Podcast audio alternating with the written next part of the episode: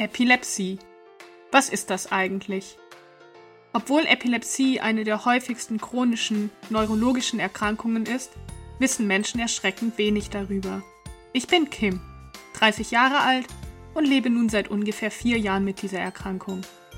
In meinem Podcast erzähle ich euch ehrlich und authentisch von meinem Leben, meinen Erfahrungen mit dieser Krankheit, was es heißt, chronisch krank und lebenslang auf Medikamente angewiesen zu sein führe Interviews mit anderen Betroffenen, mit Ärztinnen, mit Eltern von Betroffenen, mit Menschen, die andere chronische neurologische Erkrankungen, wie zum Beispiel MS haben und, und, und.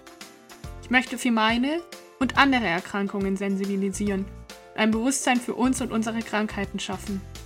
Manche Folgen sind informativ, manche lustig, andere traurig und manche machen nachdenklich. Lasst euch ein auf ein Wechselbad der Gefühle. Ich freue mich schon auf den Austausch mit euch als Angehörige, Betroffene sowie interessierte Personen.